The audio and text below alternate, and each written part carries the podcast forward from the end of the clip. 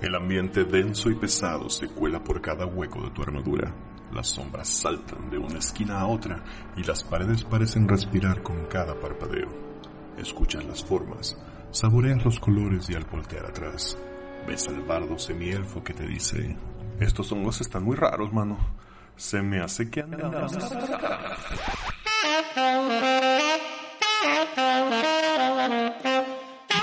Buenas noches, Guadalajara. Nosotros somos Ocean todavía grabando de manera remota y con tapabocas. Empezando hoy es primero de junio del 2020, en el mes número, alguien corríjame, ya no sé si es 4 o 5 de la cuarentena. No recuerdo qué se siente vivir afuera. Creo, creo que estamos a día 92. Algo así. Ah, bueno. Conmigo está Bobby, Buenas, buenas. Saludos a todos. de Don Diablo, ¿Qué onda, banda? Osvaldo Luna, Popo. Neno Tal,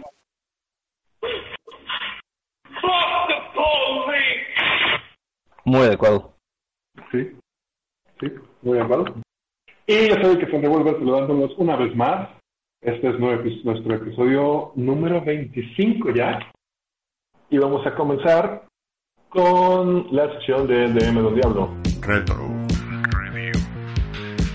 El retro review sí es este no es tan retro en forma general, pero sí es retro para nosotros, ya que este el artículo que voy a reseñar hoy es una aventura que fue este la digamos eh, piedra angular de uno de nuestros enrotes. Según recuerdo fue el 2013. Am, uno que bueno tiene algunas historias ahí un poquito am, eh, no gratas de recordar, este, más que nada por el lugar en el que se hizo, que no fue el mejor, aunque la idea sonaba bien. Y eh, me refiero a eh, una aventura de evento. A. Bueno, bueno, bueno, regreso este asunto. Era este, básicamente una aventura de evento eh, generada para el Game Day del 2013, llamada Bout of the Dracolich, o el botín del Dracolich, básicamente, que fue este escrita, eh, bueno, diseñada, mejor dicho, por Mike Shea, con arte de portada de Eric eh, y los mapas interiores por el gran este Mike Shelley, que si no lo conocen deben este, checar su trabajo, este y es quien ha estado haciendo arte de mapas para esta edición principalmente. La aventura como tal, le decía, fue hecha para el día del Game Day de Dungeons and Dragons eh, como material gratuito eh, repartido pues entre diferentes tiendas y todo esto. Acá tuvimos la suerte que nos llegó este ejemplar y lo usamos para el día del enroate como el evento principal. ¿Por qué como para el evento principal? Porque es básicamente una aventura eh, para jugar en evento y está planeada para jugarse de uno a ocho grupos de forma simultánea. Mediante diferentes mecánicas de las cuales voy a hablar más adelante. Pero antes de eso, ah, el background de forma simple y, por cierto, ya voy a tomar la costumbre de decir lo siguiente. A partir de aquí, spoiler alert. Am, el background es, es- algo, este, digamos, simple. Resulta que el culto del dragón está tiene una pequeña reliquia llamada la vara de cristal de Comila, que al parecer contiene el poder este, y el conocimiento para el reino de Ubaeren, un reino faérico este, y antiguo que tiene una magia muy poderosa. La gente del culto dragón este, se mete en estas eh, en ese templo olvidado del dios Baal, eh, donde este, están adorando a un Dracolich llamado Dextrojaster.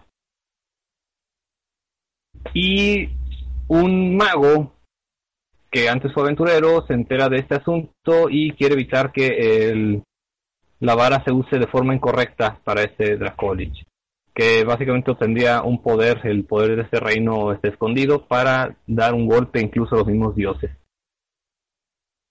Dentro de la aventura, este, cada grupo de aventureros eh, es transportado a uno de siete puntos que pueden ser ocho si realmente son un poquito más de o repites alguno de los puntos que ya están dentro de un mapa de este dungeon como tal.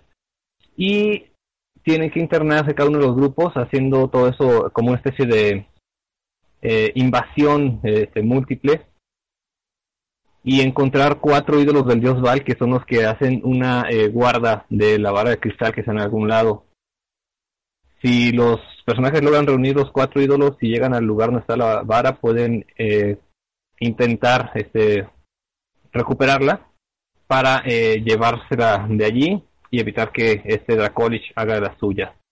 Como una nota aquí de text labor, digamos, este, esos ídolos del dios Val representan las cuatro formas preferidas de asesinato de esta deidad, que es por envenenamiento, eh, dejar al contrincante, eh, ¿cómo se dice?, inhabilitado, hacer que otro mate por ti, o por el asesino que nunca se ve.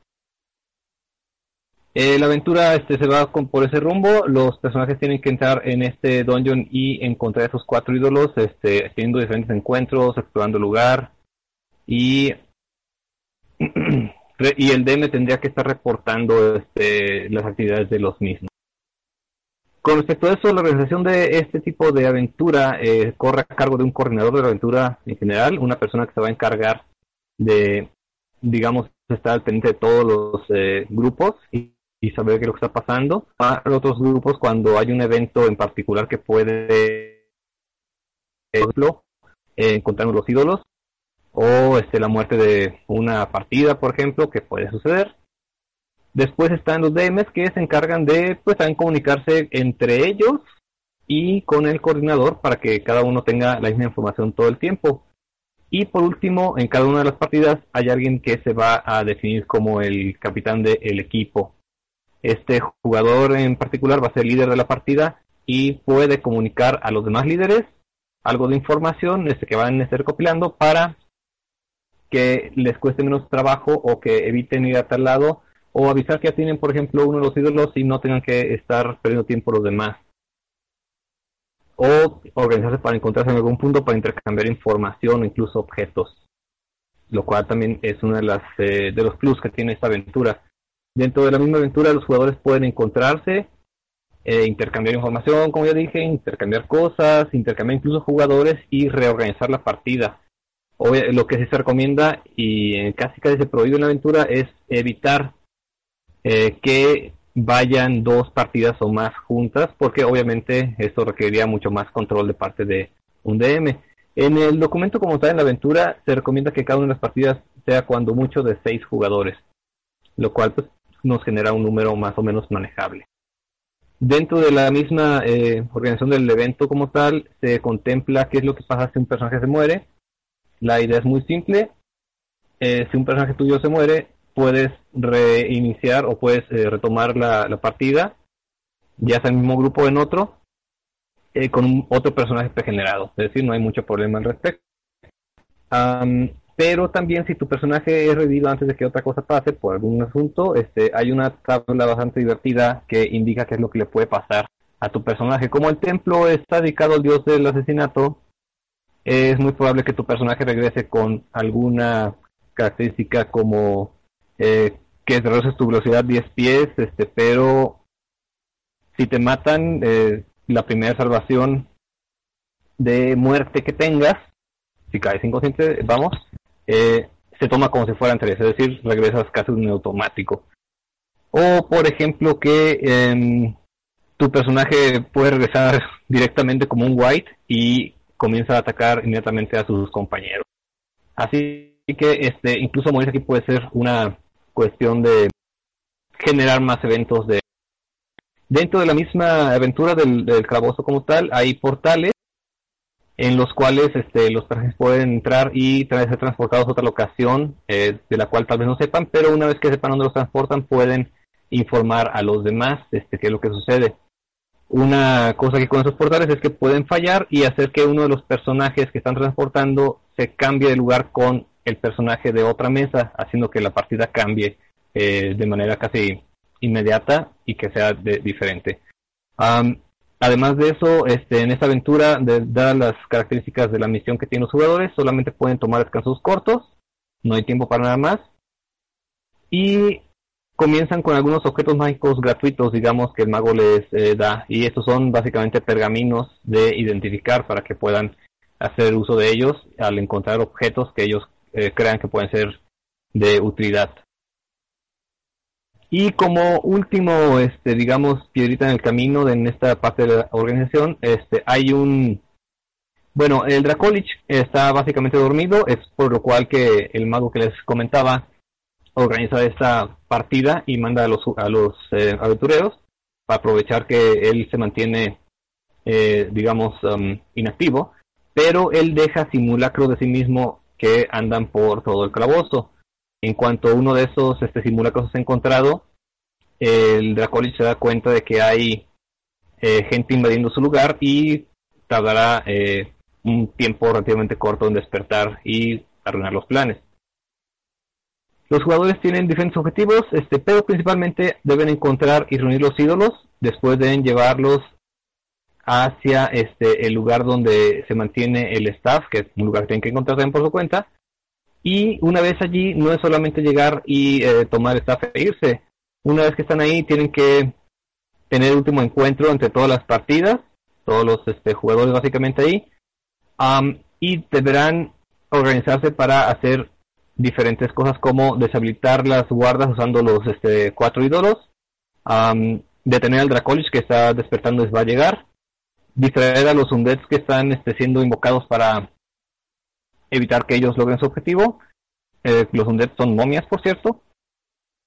Y por último, detener a los simulacros de el Dracolich que antes de llegar y salir este, de su em, sueño, les manda más simulacros para eh, tratar de detenerlos. Si los jugadores logran hacer esto y consiguen el fabuloso eh, báculo de cristal, solo les queda correr por su vida y salir de ahí. Y la aventura básicamente es eso, como dije, realmente es una aventura corta, está pensada para que se haga eh, de una sola sesión, pero eh, como digo, este tiene es un dungeon más o menos grande, pero entre varios este partidas puede ser explorado en esa misma sesión en 4 o 5 horas. Y hay una serie de pequeños este, encuentros de los cuales eh, hay algunos interesantes y son unas este, selecciones aquí. Una de ellas es el mismísimo altar del dios Val, que si bien puede no entrar este, en un encuentro de combate, si puede ser un encuentro de stealth o de este, tratar de engañar a los 12 cultistas y el sacerdote principal que se encuentra en el lugar. Eh, otro encuentro es una serie de celdas en las cuales están torturando a un asesino eh, que está en contra del culto al dragón y que tiene sangre dracónica. Otro es nada más y nada menos que el nido de una hidra. En otro dentro de la cueva de este dungeon hay un bosque eh, perdido donde hay un Treant que puede o no ser este un contrincante. En otro lugar, y es uno de los lugares donde podrían empezar los jugadores, se encuentran con un círculo de invocación listo para invocar hasta cuatro blocks. Cuando ellos llegan, si tardan mucho en explorar el lugar, es muy probable que este el primer block salga y comience este un encuentro. Y por último, eh, también de la selección de em, cuartos interesantes que hice sería el tesoro del Dracolich. Porque bueno, simplemente van a encontrar una muy buena cantidad de objetos mágicos que pueden eh, ayudarles a cumplir el objetivo. Esta aventura, como ya recordarán, este, lo estamos aquí en la aquí en, en o los que nos acompañaron en aquel Enrólate, pues está pensada para jugarse entre varios y generar un evento eh, bastante particular que eh, al final debo decir que sí fue un tanto caótico con todas las mesas juntas, este, viendo el evento principal, viendo la última batalla, pero eh, digamos que teniendo una buena organización entre los DMs es eh, no es tan complicado hacer que esto se salga de control, solamente es cosa de decirles eh, algunas indicaciones especiales para jugar. Por ejemplo, pedirles a cada una de las partidas que todos tienen eh, solamente una acción y tienen que decirla y no precisamente tienen que tirar todas las, todas actividades posibles. Como DM te tocaría agilizar esto eh, para que funcione.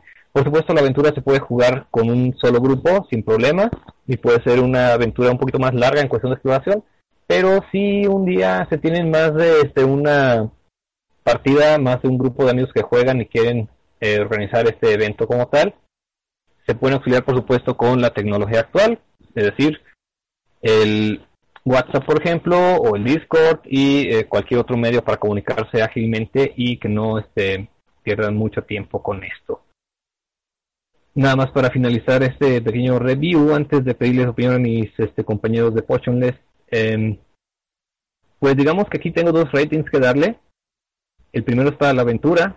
La aventura como, tal, en mi opinión, aunque simple y rápida, eh, creo que los encuentros y los cuartos absolutamente estructurados generan una buena cantidad de narrativa que se puede aprovechar. Y por tanto le voy a dar eh, 4 Dracolish de 5. Y pues una segunda calificación que tendría que darle es como evento. Esa sí es complicada, ya que obviamente como todo evento depende mucho de la forma en que se organice. Eh, creo que nada más por esa última parte que si se hace como lo hicimos nosotros y con el tiempo que nos cortaron de golpe este, en el lugar, tenemos más tiempo, pero nos corrieron básicamente antes de cómo estuvo. Um, yo diría que Aventura también tendría unos eh, tres cráneos de la y medio. Eh, me gustaría hacer eh, dos aportaciones de los autores de la aventura. Uno de ellos es ah, Teos Abadía. Él es colombiano-americano y más importante de que eso, él fue el, que escribió la primera aventura de que jugaron en Acquisition Incorporated en el 2016. Él, es el autor de la aventura y a todos los asistentes al, al evento se les regaló la aventura. Una aventura hecha para jugadores de 5 a 7. Asimismo, él es coautor del manual de Acquisition Incorporated, eh, que salió a la venta en el 2019 y ha hecho otras eh, otros trabajos. Otro de, el otro autor son tres. Eh, ah sí de hecho me brinqué esa parte. El desarrollo es por Teo Zabadía Greg Bisland y Scott Fitzgerald, que de él ya hablé antes eh, con el colmillo de la noche. Así es y solo como dato cultural de ese autor, él escribió capítulos de Rugrats y algunos cómics de Doctor Who. y tiene novelas también, el señor. Ah, sí. Mm, no he leído ninguna novela, tiene muchas de Forgotten, pero no sé muy bien de qué vaya. A mí me gustó la, la aventura. Eh, creo que amerita una oportunidad, que alguien le dé una oportunidad, porque no voy a ser yo. No, es, muy pesado coordinar tanta gente. Este, pero sí, aparte ellos se, se aventaron otro para evento que se llama Ashes of Atas. También para cuarta mm. edición en el 2011. Que era también, sí, pues tengo de hecho esa aventura también. También creo que traía una opción para, no para tanta gente, pero sí al final como para varias mesitas. At the same time. Como que ya tenían rato jugando con la idea. A mí se me hace que con una coordinación o una organización más adecuada eh, más, eh, podría jugarse bien, pero si necesita tiempo. Como dices, a lo mejor ir en línea se puede armar. podría, podría. Este enrote que están diciendo fue donde fue en el próximo. Eh, sí, ese, ese, ese día fue tal cual, el perro ciego. ¿Y, y fue, dices que fue 2013? O, Mira, te voy a ser sincero. La aventura se publicó en 2013, eh, pero nosotros, e, ese enrote como tal, no me acuerdo realmente en qué año fue. No, ese no Lo que pasa es que ese fue el primer enrote el que yo fui. Justo después de empezar a jugar ronda con ustedes. Entonces tuvo que haber sido más reciente. Sí, es más reciente, no es del 2013, no manches. Por, por eso es 2017. Ah, sí, me suena más. Sí, me suena más asequible. 2016, 2017, algo así. Sí, porque justo recuerdo que yo sí me quedé bien trabado con la pelea final Y fue bien frustrante que, que nos corrieran. Porque sí, pintaba para hacer un, un zafarrancho padre. Sí, la sí, este, para los que nos escuchan, eh, básicamente el bar nos había eh, cedido el espacio para pues aventarnos todo el evento, pero cuando llegaron las 8 nos dijeron, no, este ya tenemos otro evento que empieza a las 8. Así que, Así que tuvimos que apresurar todo, este, fue un tanto anticlimático, y pues eh, sí, sí me dejó un con la dejar esto bien hecho, pero pues no sabe. Pero creo que, pero creo que esa fue la última, pues. Lo seguimos viendo desde nuestra perspectiva como organizadores, o sea, como de, güey, o sea, es un mejor sistema de comunicación, este... Que lleguen los jugadores a eh, tiempo. Ajá, que lleguen los jugadores, los pinches DMs a tiempo, o sea, todas esas cosas que sabemos que se pueden mejorar para, para obtener una mejor experiencia, sigue siendo nuestra perspectiva, pero yo creo que así, sin miedo a equivocarme, un 90% de los jugadores estaban chorreados, güey, de cómo estaban ocurriendo las cosas y de y de y, de se dieron cuenta. Ajá, y del alcance del alcance del evento y del, o sea, de la magnitud de la aventura que estaban jugando y la todo ese pedo como de güey, o sea, puedo cambiar jugadores de mesa y aparecemos en diferentes puntos y estamos estamos coordinando información entre nosotros. Pues ese pedo les bambú un chingo, güey. Y obviamente, pues lo que nosotros, para nosotros ya es común, ¿no? De llegan al encuentro final y sacas tus mamadas que hiciste en tu poco tiempo, pinche Chuy. Y pinche Dracolich bien bonito, y un chingo de miniaturas, y escenario más o menos ahí armado. Y pues la güey, la gente se, se chorreó, güey. O sea, la gente se quedó con esa experiencia donde ese tipo de, de eventos eh, o de aventuras, diseño de aventuras, tiene, sí tiene un chingo de valor, pues solo es como darse el tiempo de, de jugarlo y de como de aventarse, pues el brete. Bueno, sería chido, este, sí, sí, te estoy de acuerdo, o sea, igual, tiene mucha razón, yo estoy viendo desde el lado que me tocó, del lado organizando, del lado que yo iba a organizar nada más, iba a ser coordinador, pero faltó un DM y tuve que entrar al kit a hacer DM también. Eh, entonces estaba coordinando y narrando al mismo tiempo, sí fue un poquito complejo. Pero, eh, pues ahorita que lo mencionas, sí, la banda estaba ahí toda amontonada en ese salón donde estaba la mesa grande con la maqueta y el pinche Dracolich y la chingada. Y sí, estaba el chido cotorreo, eh, tanto que no se escuchaba nada de lo que uno decía o lo que uno todos decían. Tenemos que ponernos de repente a callarnos porque se emocionaban. Pero, este, pues creo que es, a mí me gustó, o sea, yo creo que sí, sí está chido. Eh, le puse, digamos, 3.5 de calificación de evento porque es complicado realmente de, llevar. Y no sé si tal vez implementando un tipo de mecánicas podamos este, hacer esto más, más llevadero. Habría que darle su venganza. Pero yo, quería que, yo quería que hagamos uno para la ronda, güey. Ronda de ronda. Sí, sí, Para juntemos todos los grupos de la ronda y los pongamos a trabajar. Canchanga, Ay, güey. Ay, güey. Qué bueno que ya, además ya hay menos grupos. Culero. ¿Yo qué? Ok, pues muy bien. Entonces, nos despedimos un poquito del retro review, pero nos vamos a entornar a la... La caverna. Ah, sí. sí, no sabía si iba a ser. Este, pues como he mencionado ya en ocasiones anteriores, el Twitter me provee de temas para analizar a profundidad y traerlos a esta mesa para exposición y debate. Es digno de destacar que aun y cuando no sigo muchas cuentas, eh, sí me aparecen tweets por todos lados donde se cuestiona uno u otro aspecto de un juego de rol, predominantemente Calabozos y Dragones. También, como he mencionado anteriormente, no soy nuevo en la práctica y esos cuestionamientos han surgido desde que comencé a jugar, tanto en mi mesa como por la comunidad en general. Me resulta interesante de igual modo que estas alegatas y de construcción, palabra muy de moda, sucedan dentro de lo que podríamos decir es la cresta de la ola de la guerra cultural. Así que, obviamente, eh, está plagada de sobresimplificación y trivial, y así ah, trivialización.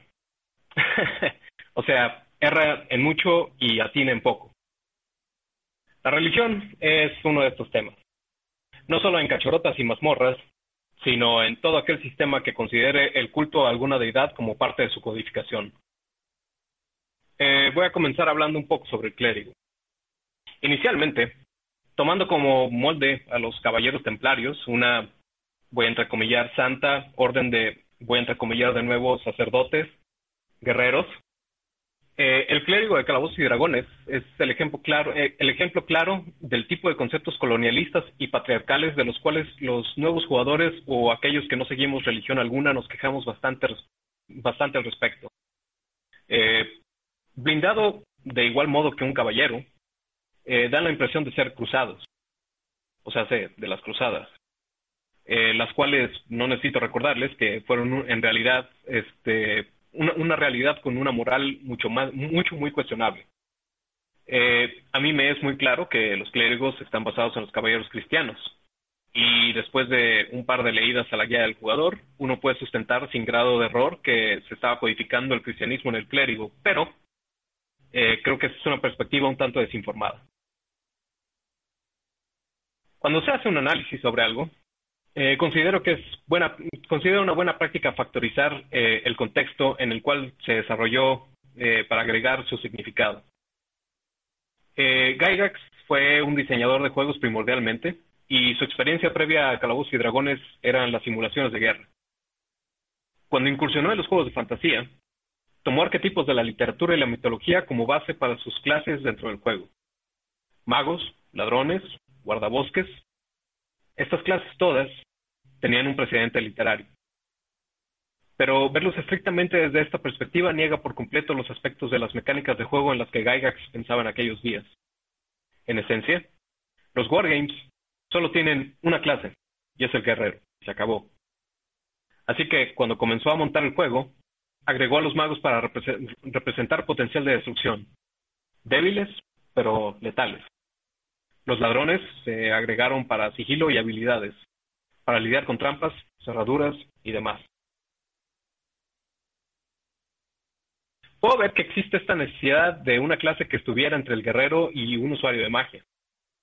Pero obviamente no podría ser más poderoso que un estudiante de lo arcano, ni tan bueno para luchar como aquellos dedicados al arte de la guerra. Creo que de ahí nace el clérigo. Pero aquí lo curioso desde mi perspectiva este, el clérigo, y los invito a que me desmientan, no tiene precedente en la literatura fantástica. Digo, ejemplos de guerreros hay múltiples, como Conan o Fafar, ladrones como el mismo ratonero gris, o qué decir de magos como Gandalf, Elric. Pero la historia misma es la que provee el arquetipo de un hombre santo con un mazo de guerra y armadura completa. Seguramente, dada la, sensibilidad, de la simulación de guerras y su interés sobre la historia, eh, Gygax concibió un guerrero con dotes mágicos, el cual encajaría como un clérigo medieval. Así que la decisión de crear al clérigo fue en realidad por diseño y no por simulacionismo o proselitismo para ese efecto. Dicho todo esto, revisitemos la cuestión. ¿Estaba Gygax empujando ideales cristianos sobre sus jugadores con la introducción del clérigo? ¿Es la presencia del clérigo en el juego algún tipo de validación o promoción de los ideales hegemónicos y colonialistas del cristianismo? Y es aquí donde cito, la desinformación, donde una lectura ligera apuntaría a responder que sí, pero un poco de dedicación muestra lo contrario. Para ilustrar, tomemos la lista de conjuntos. Seguro, modificar agua huele a puro Viejo Testamento. Pero fuera de ahí, la lista trae cosas que de seguro harían encabronar a cualquier cristiano, que se respete. Por ejemplo, bendecir no es estrictamente cristiano. También, hablar o animar a los muertos seguro son mal vistos. Remover maldiciones, convertir palos en serpientes, plaga de insectos, controlar el clima, o reencarnación les aseguro que haría que mi católica madre le diera un infarto certero por su clara oposición a preceptos cristianos varios de los, de los conjuros que, el clérigo en realidad eh, comparte conceptos con, con, otras religiones o culturas sin relación alguna al cristianismo. Haciendo una investigación relativamente formal, me llamó mucho la atención que, al menos en primera y segunda edición, no existen menciones de religiones monoteístas. Lo más cercano serían los mitos artúricos, dada la relación del rey y sus secuaces con los cristianos, lo cual no conduce en ningún punto a alguna mención del dios judeocristiano. Y en oposición a mi planteamiento, considero que en realidad el juego podría ser visto como agresivamente politeísta. La descripción de la clase establece que el clérigo está dedicado a una deidad o deidades, lo cual por definición implica que un clérigo no es exclusivamente de una sola deidad, sino de un panteón. Así que, básicamente, si no pueden apreciar como un clérigo cliché en armadura completa y su respectivo mazo veneran dioses paganos como Anubis, Hades o Mictlantecuhtli, y como es totalmente no cristiano, no tengo modo de ayudarlos. Encima de esto, mm, no está limitado a género, cosa que a los cristianos les mama hacer porque, pues, patriarcado. En resumen, eh, la iconografía, la magia y los dioses disponibles, la ausencia del monoteísmo y la apertura al género apuntan a algo muy distinto al caballero cristiano del medievo. Y como siempre, usando mis poderes de clarividencia, puedo verlos ahí preguntándose, ¿cómo es que este cabrón lleva 10 minutos hablando mamadas y no ha mencionado al, al paladín? Y es curioso, sí, el clérigo está basado en los caballeros templarios medievales. ¿Qué es el paladín entonces? Originalmente, esa sí fue la intención, modelar a los caballeros cruzados, dedicados a un código regido por alineamiento bueno y limitados a una sola raza, los humanos, cosa que desapareció en cuarta edición, eh, y dispuestos a hacer lo que sea en el nombre del bien, sin importar lo que tome. Aún así, de nuevo, dado que no existe monoteísmo por aquí, hay más de 50 deidades buenas que puedes escoger todas estas consideradas paganas y politeístas, lo cual niega la noción inmediata de algún concepto de Dios judeocristiano. En resumen, el paladín sí está basado directamente en el concepto arturiano del caballero de Dios, adaptado a un concepto politeísta, trascendiendo a algo distinto de su intención original. Algo que he aprendido con el paso del tiempo sobre la cultura es que su práctica la transforma, como pensamos sobre las cosas de manera teórica y su, abstracción es importante, pero de igual relevancia es como las ideas y sus sistemas se usan en la práctica.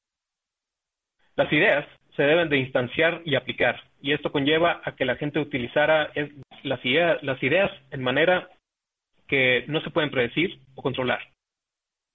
Este, desde esta óptica, Calabozos y Dragones trascendió la idea de clérigo guerrero cristiano hace ya varias décadas lo cual se ha ido reforzando con el pasar de las ediciones, moviéndose del concepto de clérigo al de sacerdote, presentándolo de una manera pues diversificada.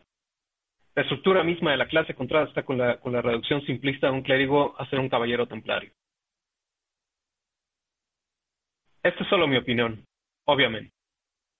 Habrá quien aún y cuando le presente esta evidencia mantenga una posición similar a la planteada inicialmente.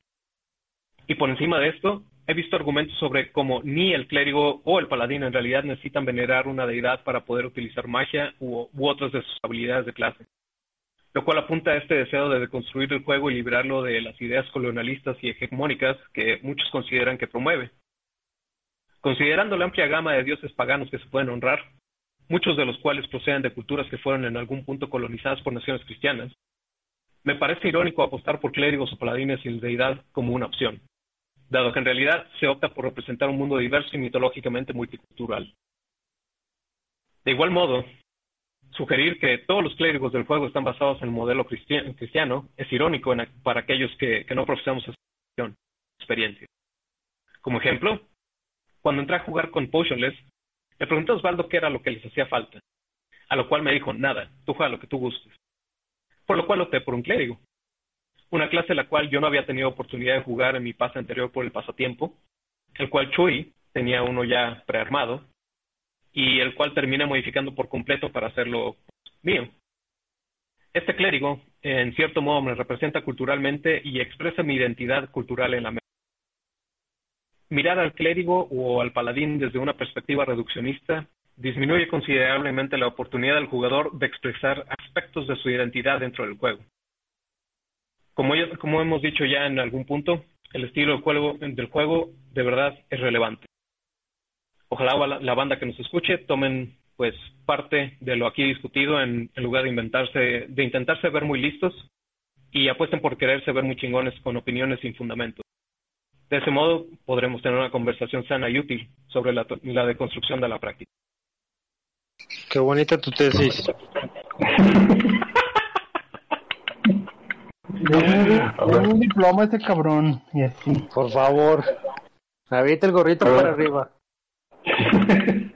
ya de plano me puse muy teórico.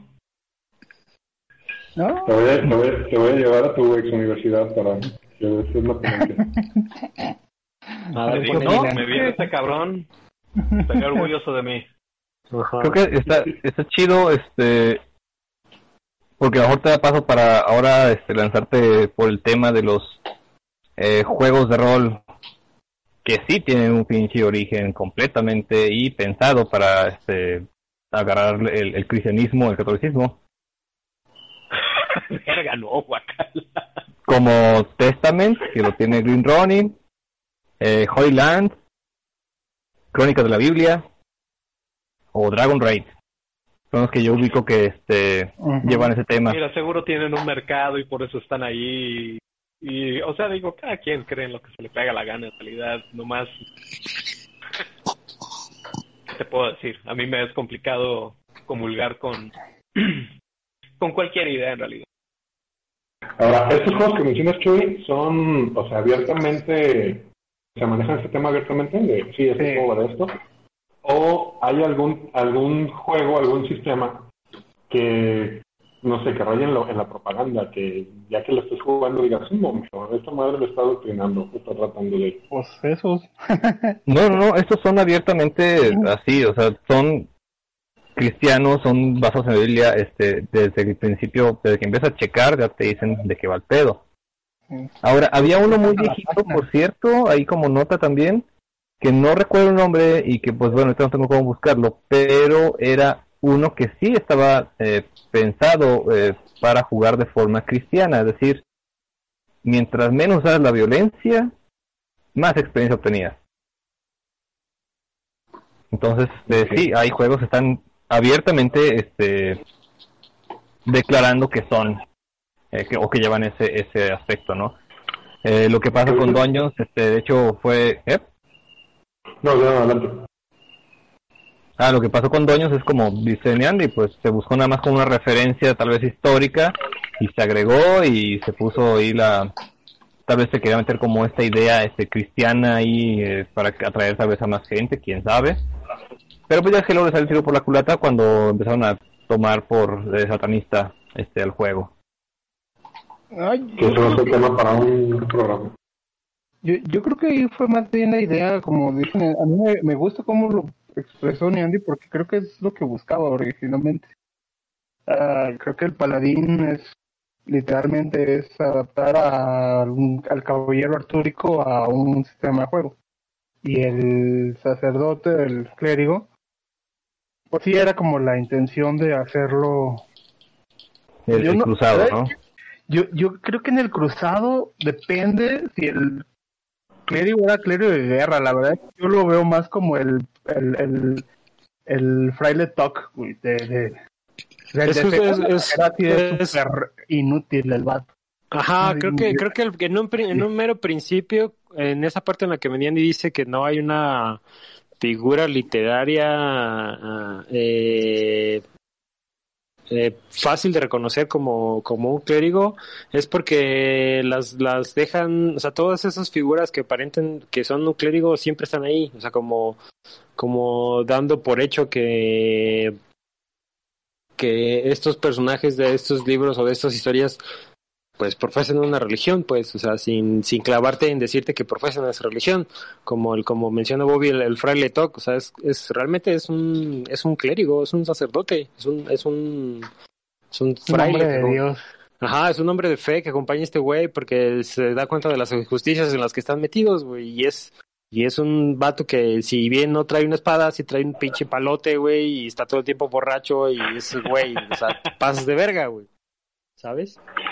¿Hay alguna manera de jugarlo? ¿Hay alguna manera de jugar ese arquetipo tipo Ryan en el que seas, o, o sea, que seas un clérigo, que tengas las habilidades de clérigo, pero que no tengas las proficiencias ni en armadura, ni en armas, pero que tengas la contraparte que se balancee, o sea que... Juega pues juégalo, sin armadura, paparrín. Juega segunda, güey. Y juega segunda, exacto. O sea, esa, es un clérigo de la paz. Ajá, o sea, me cae más inútil el cabrón.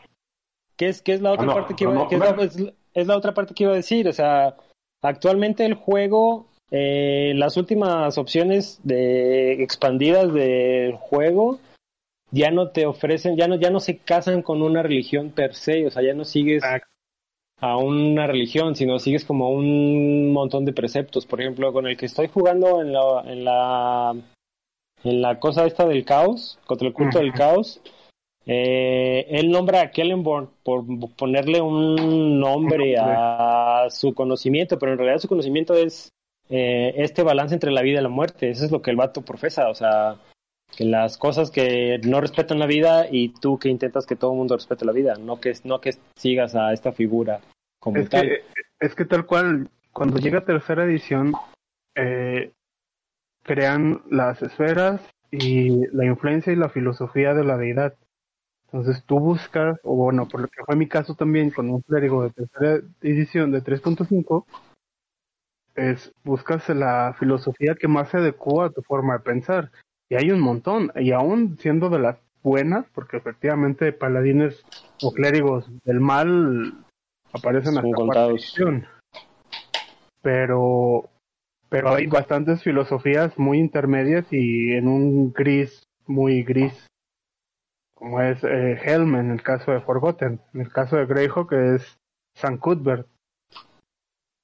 Entonces ahí ya depende mucho y además yo creo que se alejan demasiado de, de la imagen eh, pues más como eh, dicen más más aceptable para un cristiano pues ya los clérigos de tercera en adelante están inspirados totalmente en los videojuegos vieron a los sacerdotes de Warhammer y dijeron, no mames, yo quiero eso, güey. Porque no puedo tener eso en mi dungeons.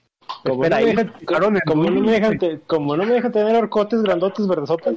Exacto, y después pensaron, oye, momento, pero si ellos nos copiaron a nosotros, ¿qué pedo? Ajá. ¿En qué momento lo perdimos? Sí. Oigan, eh, no sé si se mencionó, porque me caí un rato. Este, ¿Entra el Warlock en este pedo? ¿Warlock? ¿Cuál pedo? Entonces, pero de, o sea, que sí, obviamente el Warlock es más bien como un pacto con un ser que bien puede ser una deidad. Ah, pero Warlock es más un pedo como de magia, güey. Sí. Sí, es un pedo mucho más pagano. O sea, aquí creo que lo que está en. Lo, que trae Tenían de la mesa es el asunto de la inclusión de, de algo que tenía tinte religioso, pero con cuidado de que no se vaya a eh, tergiversar, digamos, la, aparición del clérigo como tal, ¿no? De esta figura de quiero incluir a un guerrero de fe en el juego, como ya incluía a un este, héroe o un superhéroe que luego se convirtió en guerrero paladín, pues. Creo que está más encaminado, el, bueno, a menos de que Nian aquí nos puede corregir, está más encaminado a precisamente que hay gente en, en el Twitter pues, criticando que el juego tiene es proselitista católico cristiano. Ah, sí, sí, sí, pues sí, va a ser el principal. Pero los millennials no ven el demonio, güey, ven a Dios en todos lados. No, y también esta parte de, de que el mismo juego ha, o sea, partió, como decimos, ¿no? Partió de esta, de esa figura religiosa y terminó construyéndose en ese guerrero de la fe. Eh, que no es lo mismo que un paladín, porque el paladín es como un vengador de la fe. No sé cómo decirlo. Tu teclado está sonando, tu toro. Nomás escuché guerrero de fe y pensé que soldado del amor, perdón. Ajá, soldado del amor. ok. ¿Están lavando trastes? creo. Yo no estoy haciendo eso. este. Sí, eso todavía no soy yo, ¿eh? Ok. Eh, pues eh, yo, yo, no sé, creo que es depende mucho de la interpretación y la interpretación que le da a cada quien realmente nace de su cultura. Aquí sería bastante interesante saber, por ejemplo, qué opinión tiene un jugador de la India respecto a los clérigos guerreros, porque en su religión sí existen los clérigos guerreros. En el Islam también existen los clérigos guerreros. Entonces, creo que depende mucho de nuestra perspectiva de, eh, cultural.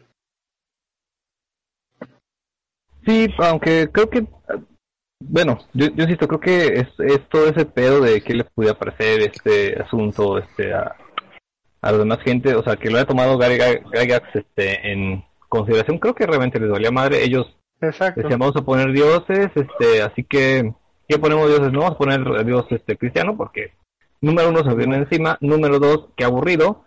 Mejor porque no tomamos la mitología griega, donde hay dioses que se agarran a putazos, bajan a la tierra, o los nórdicos que se agarran a más a putazos, y hacemos que eso sea pues divertido.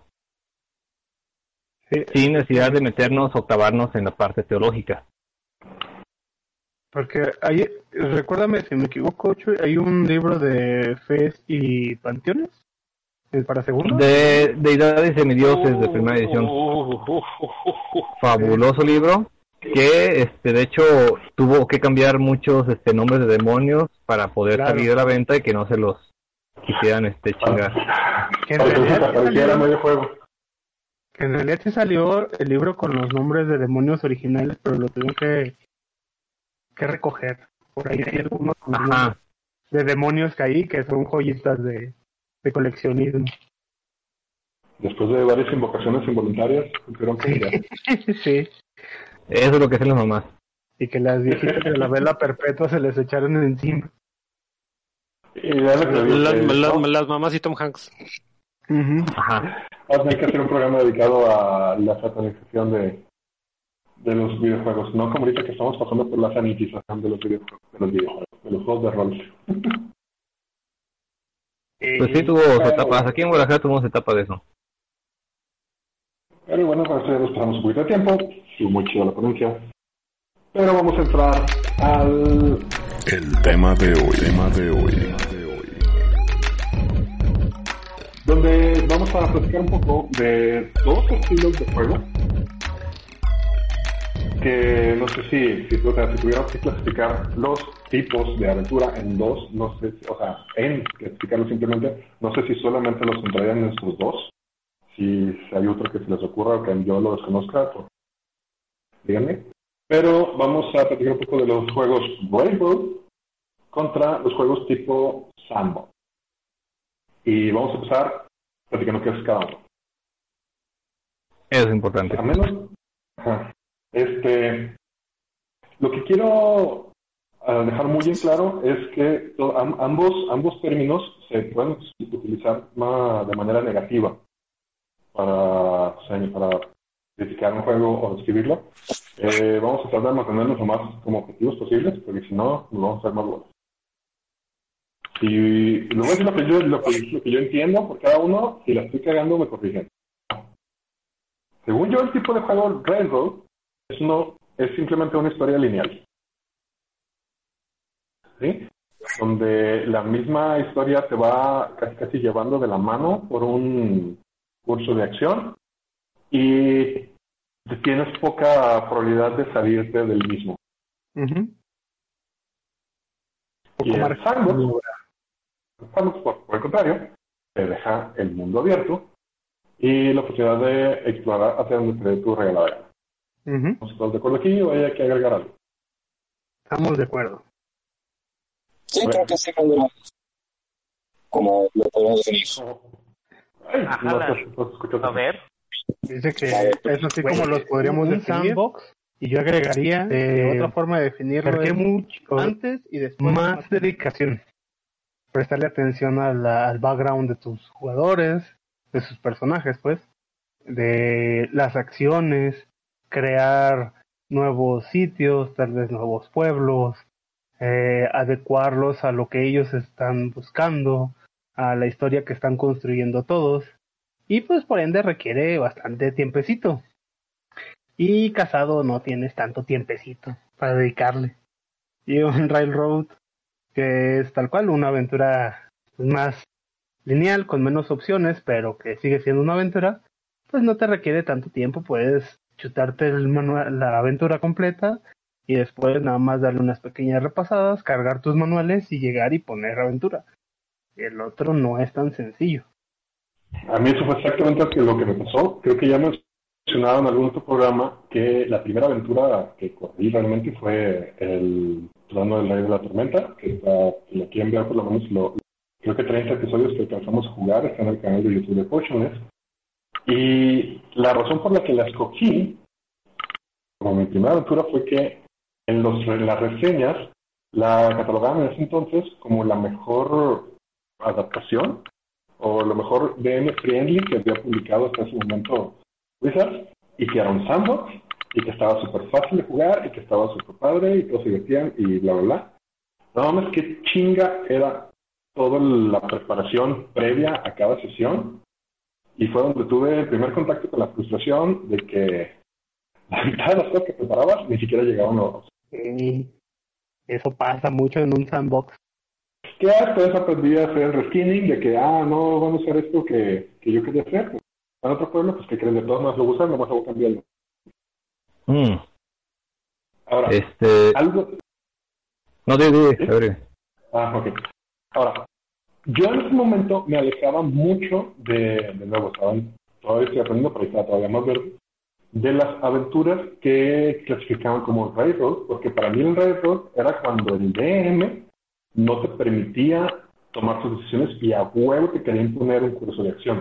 No sé qué tan cierto sea esto, o sea, en cuanto a la definición, o si, si realmente puedes jugar una campaña Railroad que sea una campaña padre divertida donde hagas lo que tú quieras, pues nada más sin meterte en tantos broncas de exploración. Pues sí, sí, es que digo, los términos así como los describes están, eh, pues creo que correctos en, en, grandes rasgos. El railroading, perdón, sí funciona de esa forma. Este, la, la, otra vez que hice una reseña fue la de este, el Comillo de la Noche, por ejemplo, y la verdad es que esa aventura es súper directa, o sea, no tienes otra forma más que ir por los caminos establecidos. El, la, tiene dos o tres variantes. Sí, mira, uno, por ejemplo, un railroading famoso son los Adventure Path. Esos son, esos son railroading. Pero, este, sí, pero no. la bronca es que sí son railroading si agarras y nada más pones una aventura, pero si agarras como todo el, pack y los planeas, pueden funcionar muy bien como unas, a lo que yo le llamo este el semi-sandbox, que tienes como esto, eh, este camino ya predefinido, estas eh, cosas que tienen que ir eh, consiguiendo, estas rutas se pueden seguir, pero te permite como darles otras opciones. y creo que es lo que a lo mejor te falló ahí con esta primera campaña de, de Storm King's Thunder, ¿qué tal? Que sí, es un sandbox, pero la verdad, yo como jugador, te voy a ser sincero, la sentía como railroading. Railroading, no, definitivamente. Sí, yo, sentía que estábamos yendo por un solo lugar y que íbamos encaminados todo el tiempo. Eh, y que cuando dejabas como la chance de que fuese sandbox, todo se iba al carajo. Porque todo el mundo empezaba a pelotear y no era como... Vamos, el, asunto es que el, el, chiste de sandbox no es, eh, como digo, porque me pasó en los primeros eh, años que jugué, eh, no es que cada quien se vaya por su lado y cada quien tenga su hora de juego él solito. No, este, realmente el sandbox es que todos salen parejo a explorar diferentes locaciones que tienen disponibles que son libres. O al menos, digo, es como yo lo veo. Entonces, cuando tenemos una serie de aventuras como este Adventure Pack que hemos seguido acá con este, las tres flautas, y hay un solo camino que seguir, eh, o una un solo objetivo que este librar, lo que hace realmente es abrir un poquito las, eh, las opciones al panorama para este, que los jugadores busquen alternativas. por ejemplo, en eh, voy a poner el ejemplo de la ciudad del ascensor. Ese es un railroad y no hay otra. O sea, tú llegas, este, te metes a la pinche ruinas y haces tu desmadre y sales. Pero la que sigue, eh, la que sigue después de la que jugamos, que fue el que en sueños, llega un punto en que sí parece un poquito este railroading, pero para llegar al objetivo básicamente les abres toda la ciudad para que exploren y busquen cómo llegar a ese eh, al punto en cuestión. Digo, estamos ahorita free spoilers, por cierto. Pero ese, pero bueno, yo lo que me refería por Adventure, este para mí no es un Adventure Path, perdón. Si así dice el manual, pero este no es un Adventure Path. Es un puño de aventuras que tú puedes poner, como ya había dicho, opcionalmente, puedes elegir lo que te acomode y la pones. Un Adventure Path es como Savage eh, Sis. Esa, esa la cosa te lleva desde nivel 3 hasta nivel 15 sin parar. Y no tienes chance de desviarte para ningún lado. ah, no, es, perdón, pero, perdón, pero eso no es un Adventure Path, eso es una campaña. Así se llamaban, Adventure Path. Así las presenta ah. la revista Dungeon. Oh, pues las que yo también puse, igual se llaman Adventure Path. Sí, por eso, pero pues bueno, esas son adaptaciones de aventuras de, segunda edición. Tercera. Algo, ahorita mencionando la conversación. Mencionando la aventura de nuevo, sí, algo que yo descubrí corriendo Stock Thunder es que en realidad es un railroad disfrazado de sandbox. Y fue lo que a mí me, para empezar, primer error, no leer la aventura completa antes de correrla. Oh. Y como según yo me iban a llevar de la manita, pues ahí yo iba jugando junto con ustedes. Pero el libro sí te pone toda esta, te abre toda la costa de espadas y te dice, ah, aquí hay esto, aquí hay esto, aquí esto, aquí esto. Pero asumo hacer esto y por lo tanto, porque aquí te voy a contar la historia. Obviamente no hicieron ni de pedo lo que el libro pensó que iban a hacer. Y ahí fue donde yo, mal madre, porque no, no estaba ni remotamente preparado para nada de eso. Y sí, sí, a lo mejor, no, no a lo mejor, estoy seguro que por eso se empezó a sentir como este, porque yo tengo el sentido, o sea, de que, ok, esto es un sandbox, pero necesito que hagan las cosas que para las cuales yo estoy preparado. Uh eso para mí sí fue muy, muy, muy, muy complicado. O sea, realmente ahorita yo no lo pondría como una aventura para un DM novato. Bueno, yo creo que para un DM novato lo mejor que se puede este, usar es un railroading. O sea, sí, es... Eh, estamos de acuerdo. Estoy la ciudad de la Sin Sol, que la estoy corriendo ahorita en, en Roll20, y sí se me está haciendo mucho más fácil este, a pesar de la limitación del, del, sistema. definitivamente creo que la estaría disfrutando mucho más si la estuviera corriendo en vivo. Pero sí digo, no, nos hubiera empezado por eso. O sea, hubiera sido otro, pero completamente distinto. Sí, un sandbox es más complicado. Requiere que el DM tenga ya cierta cierta callito, pues, ciertos kilometrajes para que se ayude bien. Sí, sí, ese como dices, Bobby, o sea, eh, requiere un chingo de preparación, o sea, tienes que estar listo para todo, o opción B, eh, aventarte a improvisar. Eso. Que es lo que me pasó en las primeras aventuras. Una buena capacidad de improvisación porque tienes que estar esperar que hagan todo menos lo que tú pensaste que iban a hacer. Sí, en, las ciudades que yo narraba me pasaba así, o sea, eh, tenía que improvisar, pero no tenía, o sea, hacerme aventura escrita, pero no seguía una aventura ya comprado o algo, o sea, era algo que iba inventando al paso. Y eso me daba que se generaban caminos y más caminos y más caminos de información ambigua que luego no se retomaba o se me olvidaba y era un desmadre. Sí, sí, sí. Sí, no, y requieres tener las notas al dedillo, o sea, cargar tu cuadernito con miles de anotaciones que muchas de ellas se van a ir al bote de la basura o nunca se van a usar. Hay, hay, que cargarlas, por si salen o por si no. Por eso digo que esas aventuras, un sandbox, pues la verdad es para alguien que tiene un poquito más de tiempo para dedicarle a ello. Ahora, si quieres jugar una aventura que vaya desde nivel 1 hasta, ya hemos hablado antes de, de lo que pasa cuando llegas a niveles altos, pero nivel 1 a nivel 15. Una sola aventura Railroad, semi sandbox, completamente sandbox. Y cuando digo completamente sandbox, me refiero a, por ejemplo, en el mismo de Thunder, había puntos en los que te decían, si la gente, si tus jugadores van por aquí, puede ser que se les olvide completamente el pedo de los gigantes y que se metan a pedo de eh, Into the Abyss o al pedo de, la horda de Tiamat. Entonces, existe esa posibilidad de que te vaya madre el quest principal y te vayas literalmente por otro lado. Para aventura larga, eh, pues yo creo que pues no, creo que depende mucho del gusto del DM, pero por ejemplo, si agarras una una campaña de nivel 1 a 15 y te aventas todo en railroading, solo que tus jugadores sean murder hobos y se quieran más dedicar a matar cosas a lo baboso ya, Entonces agarras una aventura así al estilo como este Under Mountain, por ejemplo.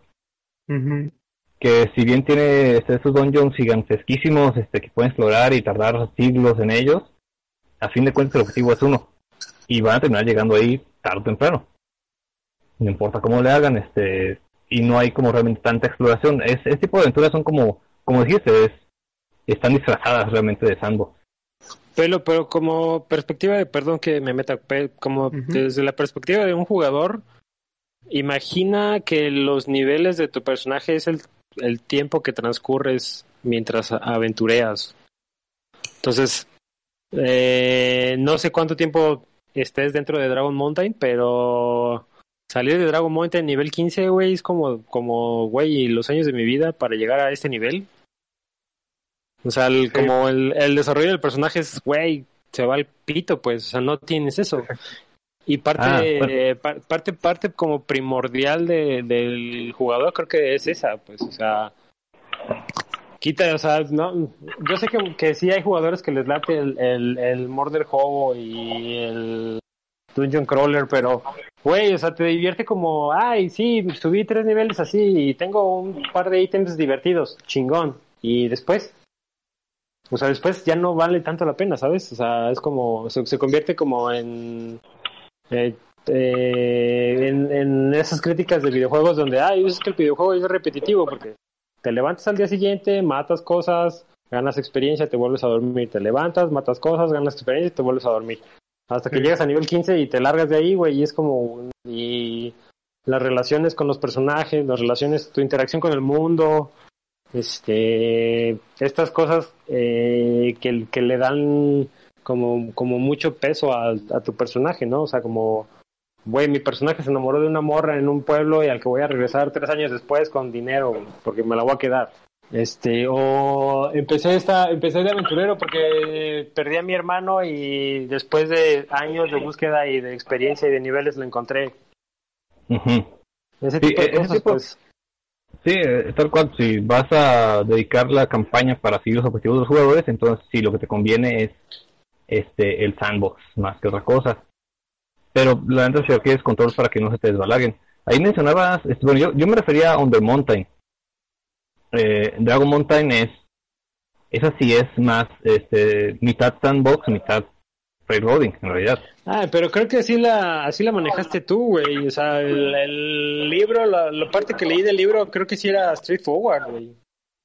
Ah, pues es que toda aventura, la neta, como estés, bueno, no todas, debo decir no que todas. no todas.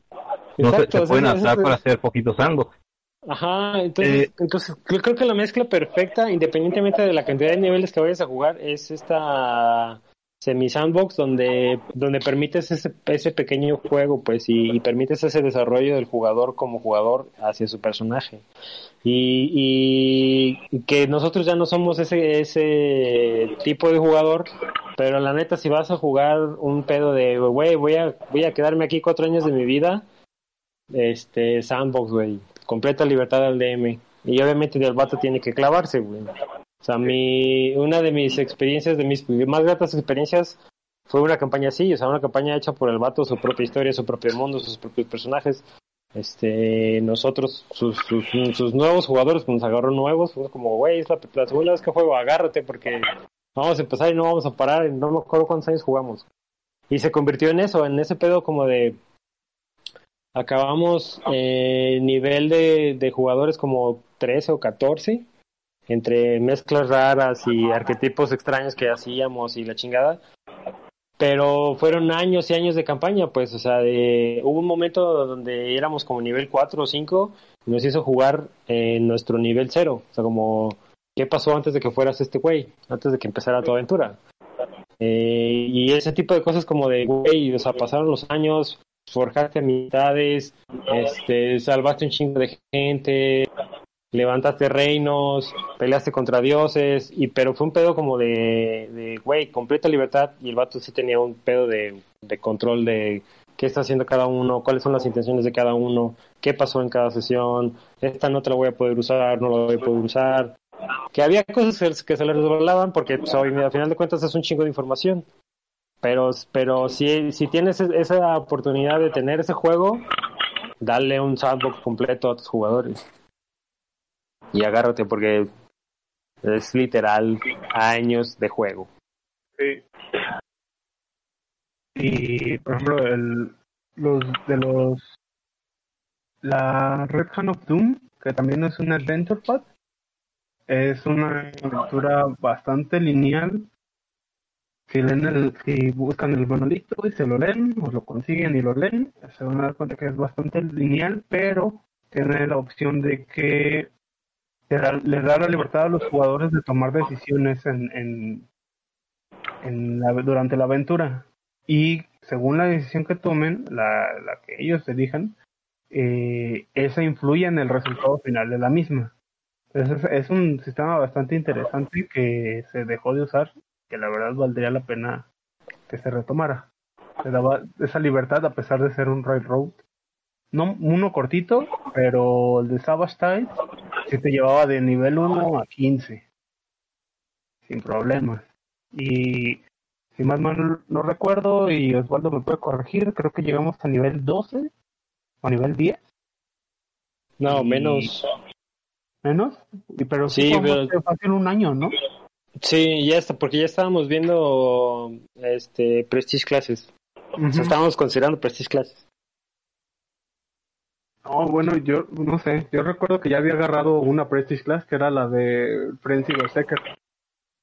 Pero ese no era como, bueno, como sea. El, el chiste es que sí. sí, te lleva un rato de todas maneras. Pero te exige menos como DM, eso que dije. Sí, creo, creo, que la, creo que la combinación perfecta es eh, la, la experiencia del DM para poder hacer un semi-sandbox o que la aventura te ofrezca estos pequeños eh, puntos de control donde le ofreces diferentes opciones al jugador dentro de tu uh, dentro de la construcción de tu aventura como el, como el que menciona de la Red Hat Doom que había varios puntos donde las acciones que tus jugadores hicieran repercutían en cómo se estaba conduciendo la historia.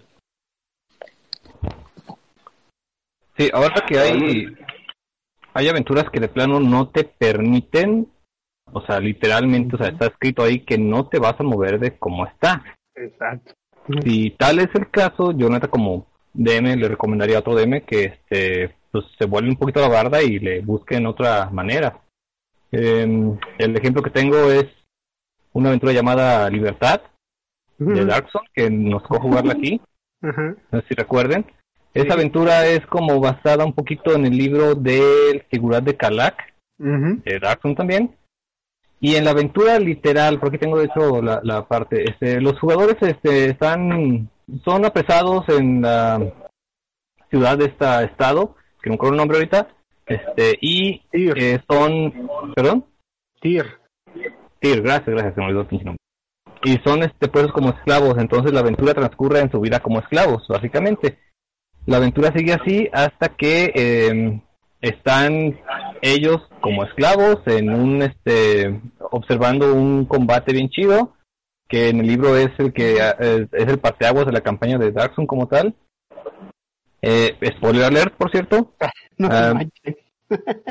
En donde este en el libro básicamente matan al rey hechicero de Tyr la aventura contempla esta parte pero la aventura te dice que los jugadores están ahí observando y tú te encargas de narrar lo que está en el libro, básicamente, que aquí te narran también. Entonces nomás te quedas viendo ahí este lo que pasa y no participas en el punto clave de la narrativa. Una muy sana costumbre que gracias a Dios se perdió en segunda edición. Este, aunque no creas, hay unos por ahí. Pero, este, sí, era muy dado de segunda edición. Y en... Aquí en Potion la jugamos pues diferente. Mientras tenía sus personajes ahí, como esclavos y estaban, eran este, um, espectadores en esta batalla. Los otros este, jugadores que tenían, porque tenían más de un este personaje, eh, estaban peleando en la arena. Es decir, la aventura transcurría como esclavos unos y otros libres, pero tratando de llegar a este a esta este conflicto, esta manipulación y, y intriga para asesinar al rey hechicero y pues les da la chance de que no sean unos NPCs desconocidos, este, eh, nada más hay narrados por el DM, em, los que hacen este, los puntos clave de la historia. De hecho, básicamente, Niandy fue el que terminó asignando al hechicero de, de, este, de la ciudad aquí en nuestra campaña. Pero es eso, es, tienes una aventura que es completamente lineal, pues la neta buscas una forma de que no sea lineal y que los personajes sean partícipes en las partes importantes, porque si no caes en ese, ese pecado de, de muchos este, DMs que me tocó hace mucho tiempo, que te ponen un NPC eh, como acompañante y él hacía todo. Y ese, ese jugador, ese personaje del DM hacía todas las cosas divertidas y tú nomás te quedas viendo. Descubres que él tiene, que su nombre aparece en el titular de la serie, ¿no? Ajá, exacto. Y pues te quitan todo el protagonismo, se supone que los jugadores son los héroes. Que por cierto, aprovechando, es que decir que yo nunca he jugado Dark Zone, nomás me lo presumen, a ver si una vez pasando la pandemia ya nos ponen alguien un, una aventurita. Yo no puedo entrar Dark Zone otra vez en segunda edición. Digo, pasar que se siente. Uf, solo lo que pides. Okay, de, hecho, de hecho, hoy solamente voy a comentar que hoy iba, fui a un center y pasé por un lugar que tenían pues juguetes así bastante grandes de dinosaurios y vi uno que dije, "Eh, no manches, con ese puedo hacer cierto transporte del que ustedes también vieron, los que jugaron conmigo también Daxon. Oh, sí. Sí, la, la caravana de Mequilot. Sí. Esa Ok, suena yo tengo una idea. Tengo una, una idea desde hace tiempo que sí me gustaría poner en la mesa para que me digan si es una pendejada o no. Esa Es es una idea de verme nuevo. Probablemente. Eh, ahora he jugado, bueno, he, he- he jugado one shots, he jugado mascotas, he jugado, he tratado de jugar aventuras largas. No he acabado ninguna, pero pues también. Pasa. Espero que con Averno sea la primera que sí termine. Pero algo que sí me ha dado, sí, sí he querido hacer es aprovechar esto de que ya puedo, ya estoy en un punto en el que puedo decir que tengo una mesa más o menos estable. ¿Sí? Al menos Ujú. una cantidad de gente con la que sé que, independientemente de qué juguemos, vamos a estar jugando mucho tiempo. Entonces, ¿qué tipo de aventura les pondría? Algo que yo quisiera hacer es tratar de a lo mejor ya esto es una idea súper súper hecha y yo pendejo creo que se ocurrió, pero necesito su opinión. Hacer un sandbox de veras. Eh, o mejor dicho, un semi-sandbox de veras. Y empezar una aventura este, en un- con un grupo de personajes como quieran, con los backgrounds que quieran, a nivel 1, con el clásico se conocen en una taberna. Lo único que tienen en común es que dejaron todo atrás y están de viaje buscando aventuras y en esta taberna hay el famoso tablón de noticias y avisos con un montón de hojas pegadas, cada una de las cuales es una aventura para nivel 1 de las muchísimas que hay, tanto oficiales como en el DM Guild, como en el Directo RPG, como Homebrew, whatever. Yo como DM no sé cuál van a ¿sí? Y ya he dicho muchas veces que yo soy muy fan de ir descubriendo la historia con mis jugadores. Entonces, mi idea es de que realmente este sandbox. O sea, ¿para dónde quieres ir? No, pues vamos a ir al norte y esta aventura nos va a llevar al norte.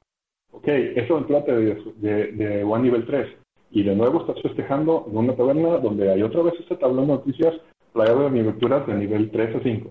Y así, ir, ir subiendo, que vayan viajando por todo el mundo hacia donde quieran, encontrándose. O sea, no es una sola aventura grande con un arco general, sino una serie de aventuras que se van ir hilando y conforme vayan subiendo de nivel y vayan teniendo estos hitos en su desarrollo de personaje, las aventuras más, grandes, irles cambiando los personajes, a lo mejor sustituyéndolos por personajes que vayan conociendo, ir entrelazando las motivaciones personales de cada, de cada eh, jugador y crear esta experiencia que dure lo que tenga que durar de realmente desarrollo de personaje, no necesariamente restringido por una aventura en particular.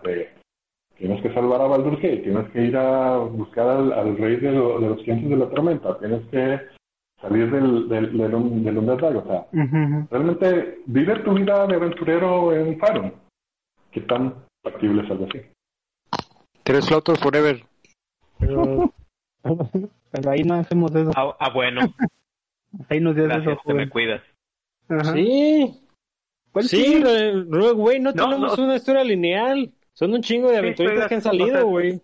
no, no, no estoy discutiendo que el concepto no es, no es similar, no creo que sea tan complejo como lo acaba de explicar aquí el joven, pero, o sea, sí, de acuerdo.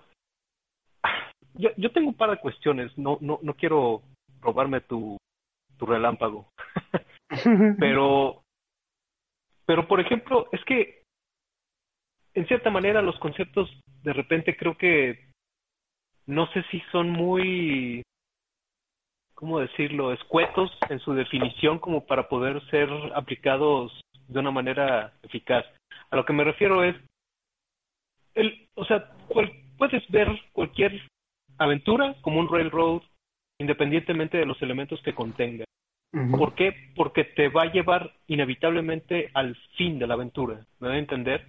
O sea, en realidad, esta, esta, este concepto de, del sandbox nada más es investigación aleatoria, más allá de, o sea, todo, todas las, todas las, todas las historias eventualmente te van a llevar a ese fin que ya está escrito. Es a lo que me refiero. El, el, el, el Railroad creo que en realidad también depende mucho del estilo de juego del DM. Más allá de su experiencia o de cómo se organiza, es qué es lo que pretende con la historia. O sea, eventualmente los va a llevar a ese fin de esa historia que quiere platicar. En cierta manera, creo que el sandbox mm, primigenio, por llamarlo de alguna manera, sí sería esta historia en la cual no está nada escrito, sino que en realidad depende de exactamente los personajes, este, explorar este mundo que este DM ha puesto como para dar, o sea, el inicio de una aventura. ¿Me, da a entender en cierto modo? O sea, no, no existe, este, no, es como soltarlos en el continente, si quieres, y ver qué pasa, pero sin que sin que tú los, los, los, les digas, ah, es que tienen que ir hacia allá o hacia allá. Sí, esa es, exactamente, es exactamente mi intención. O sea, no le decirles esta es historia, sino esta este mundo. Esa es una cuestión, otra otra cuestión que creo que, que vale mucho la pena también analizar en, en ya que estamos hablando de ello, es este cómo ha evolucionado a través eh, y, y, esto, o sea, obviamente creo que también tenemos que ser claros que estamos hablando desde de una perspectiva de, de calabozos y dragones específicamente, porque más allá de eso creo que no, no, no, no sé si es tan relevante para otros juegos. Pero bueno, este específicamente hablando de eh, y Dragones, creo que en cierto modo el estilo en el cual han escrito su literatura al paso de las ediciones también ha favorecido o ha cambiado este, estos dos juegos. Antes existía más este, mira, ahí está el pedo, ahí está lo que tiene que pasar, cómo pase no importa mucho, pero tiene que pasar todo, cámara, y ya va a pasar lo que tiene que pasar que era como lo que diríamos en realidad es el sandbox, pero pues es también un railroad en, esa, en ese sentido, ¿entender? Y cómo han cambiado los manuales a lo que yo consideraría, por ejemplo, quinta edición, creo que es un railroad inevitable sí o sí. O sea, los manuales están diseñados para llevar al DM de la mano del principio al fin de la aventura, los niveles que se te peguen la gana. Y en realidad, este, lo que menciona Osvaldo creo que puede darse en cualquier instancia de ambas de ambos estilos si podemos si queremos dar, decirles de esa manera en la cual este obviamente pues todos estos pequeños momentos de, de desarrollo del personaje tienen que estar presentes. Porque de otro modo o sea es como cómo se desarrolla el personaje dentro de esta historia prescrita creando su mitología personal ¿Se cayeron? No, ah, no esperando a que, terminara para poder hablar. ah, no, pues ya. Yo, yo, yo sentí que me estaba regañando, entonces dije, bueno. A la verga. No. A, ver, yo, yo voy a hablar desde mi experiencia personal, ¿sí? Que es lo que me, lo que, lo que sé y lo que me tocó vivir. Yo la primera aventura que jugué, con lo que aprendí a jugar Dungeons, un sandbox. Literalmente en un sandbox. Tan literalmente que empecé, como ya señaló Quetzal, eh, empecé en un camino con un compañero que era el único que conocía, que se supone que era mi amigo de la infancia, un clérigo, y una carreta que pasa y nos dice, ah, voy al pueblo más cercano, quieren un aventón, y nosotros como buenos y confiados aventureros dijimos, a huevo, vamos. Terminamos en la taberna, encontramos el tablero este de los letreritos de se solicita aventurero para esto. Y la misión era explorar un, terreno desconocido, un, una isla que se acababa de encontrar. Que no sabían si era una isla, si era un continente, era un qué. Entonces fue literalmente treparnos un barco con otros nueve cabrones para ir a explorar este quién sabe qué sea. Que efectivamente no fue una islita, sino un continente enorme que fuimos construyendo conforme íbamos avanzando eso fue en cuanto a la mecánica de, exploración y mata, mata a todo lo que se te atraviese y gana oro y encuentra tesoros. Pero en el Inter, todos los personajes, y eso sí es algo que, que he de admirarle a quien fue mi DM, todos los personajes tuvieron un desarrollo personal, cosa que, sorry, pero nunca más lo he vuelto a ver. Y eso es desde el personaje que encontró al amor de su vida, como ya mencionó en un ejemplo creo que Osvaldo, y efectivamente nos hizo, después de ir a hacerse millonario, regresar al pueblo que habíamos dejado muchos meses atrás, para que el cuate se pudiera casar con la NPC en cuestión. El güey que encontró una espada cantarina que lo maldijo y tener que buscar una solución para la maldición. El güey que encontró el cinturón de cambio de sexo para que regresara a su sexo y descubriera que prefería ser del otro sexo. fue un, camino de, sí, meternos un montón de dungeons, meternos en un montón de problemas, pero hubo un desarrollo de los personajes. Y yo en las tres flautas, la Netflix es que solamente vamos siguiendo hacia adelante matando todo lo que se nos atrae. Hay ningún desarrollo de personajes. Bueno, creo que eso fue por una advertencia este, previa que hice en la campaña la campaña va a ser así. A mí no me interesaba saber este, sus historias previas este, de 50 páginas antes de ser nivel 1, eh, porque lo que quería era contar historias este, de que se entrelazaran y que hicieran que sus personas se desarrollaran a partir de ahí y no con respecto a lo que venía antes.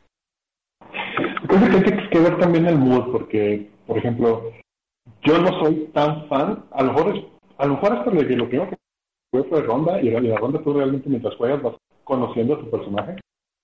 Pero yo no soy tan fan de, ah, voy a ser mi personaje y como dice Chuy, estas son mis 50 páginas de background.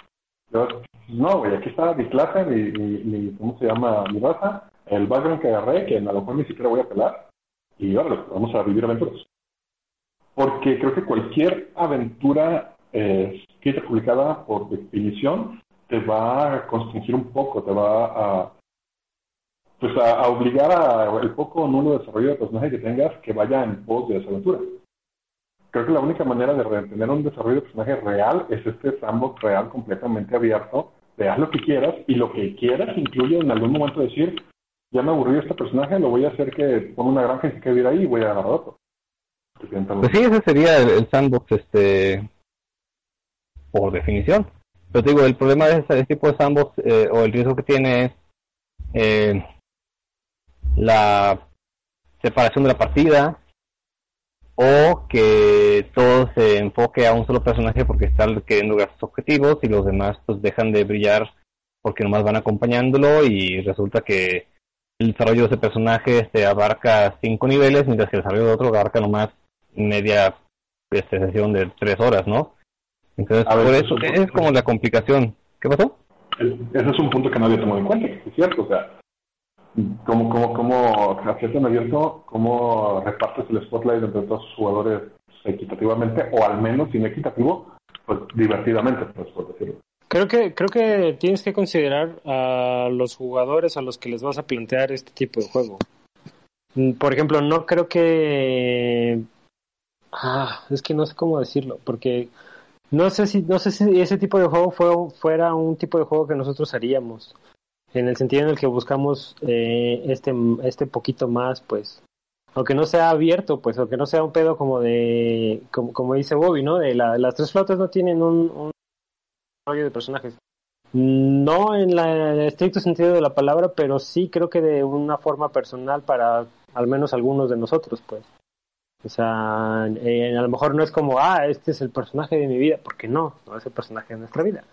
Pero sí, pero sí tratamos de, hacer estas pequeñas construcciones eh, en base al, tipo de juego que estamos haciendo de, güey, es aventura tras aventura y es, es en realidad es eh, cómo con ese personaje enfrentas esas, eh, esos problemas o esos conflictos que, que interpone cada una de estas aventuras que hemos visto.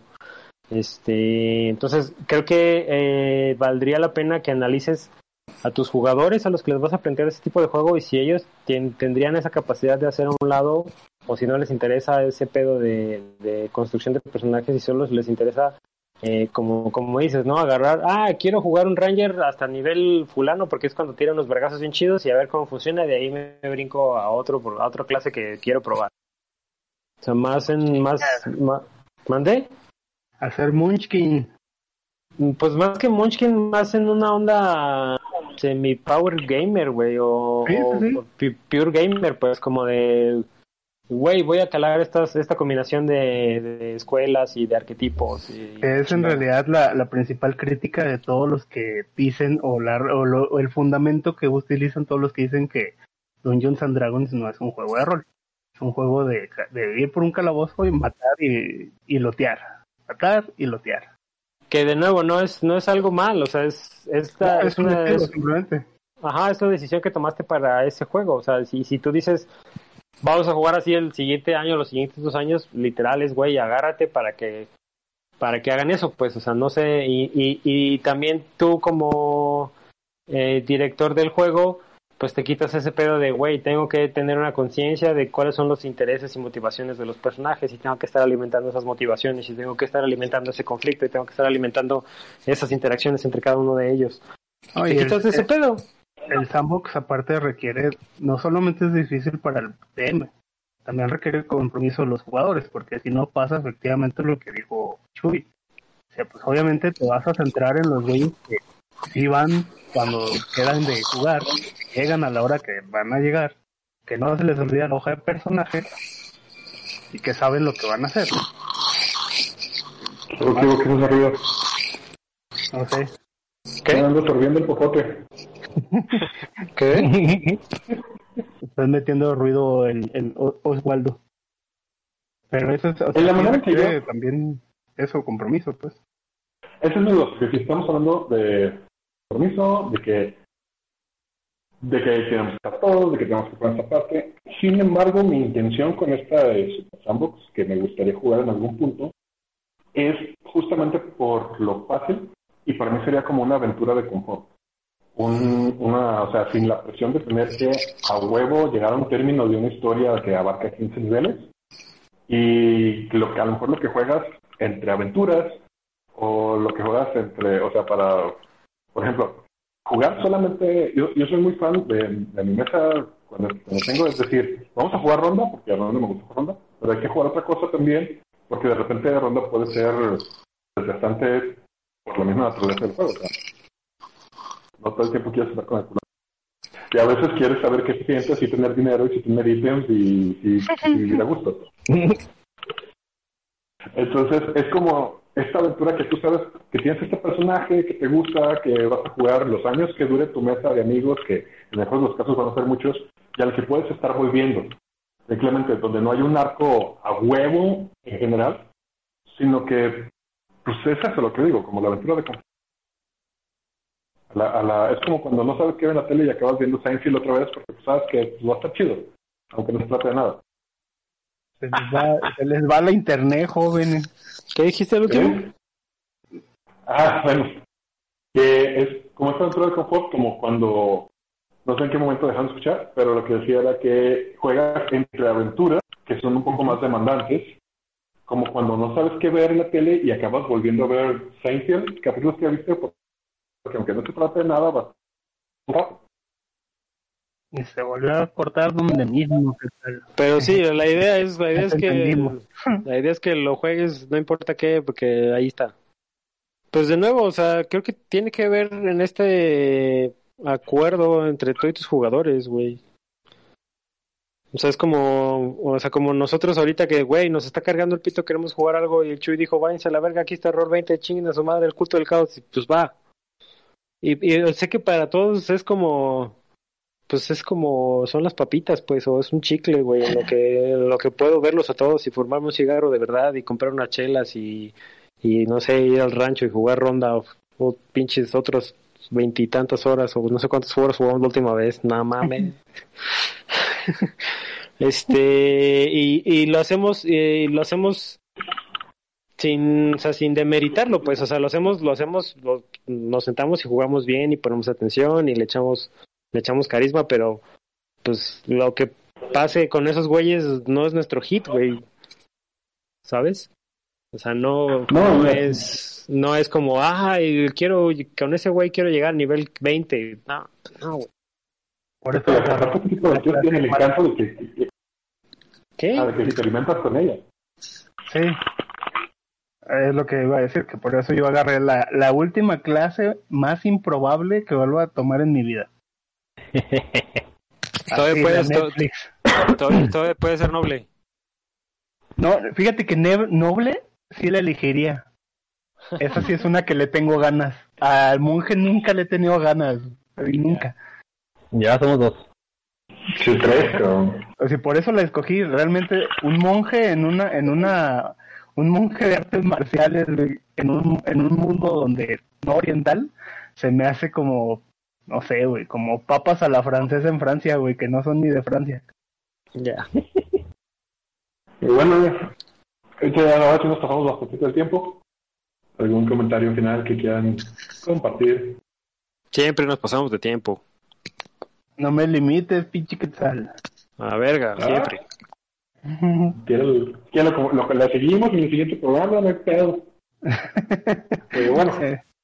Este, pues nada más, bueno, yo sí voy a dejar un último este comentario más como consejo para la banda. Eh, no, eh, no se claven con el railroading ni con el sandbox. Yo creo que se puede encontrar el punto intermedio y eso es lo que puede estar chido. O sea, dejar este estas como mini aventuras este que pueden ir siguiendo para que sea no sea tan lineal todo el pedo, eh, que puedan explorar donde haya chance y pues que estén atentos a que, sí, en efecto, su final ya está escrito porque la aventura ya viene así o porque ya la escribieron así, pero estén atentos a que, según las chingaderas o pendejadas que hagan los jugadores, va a acabar de forma muy diferente. Ya ha pasado. ¿Alguien más?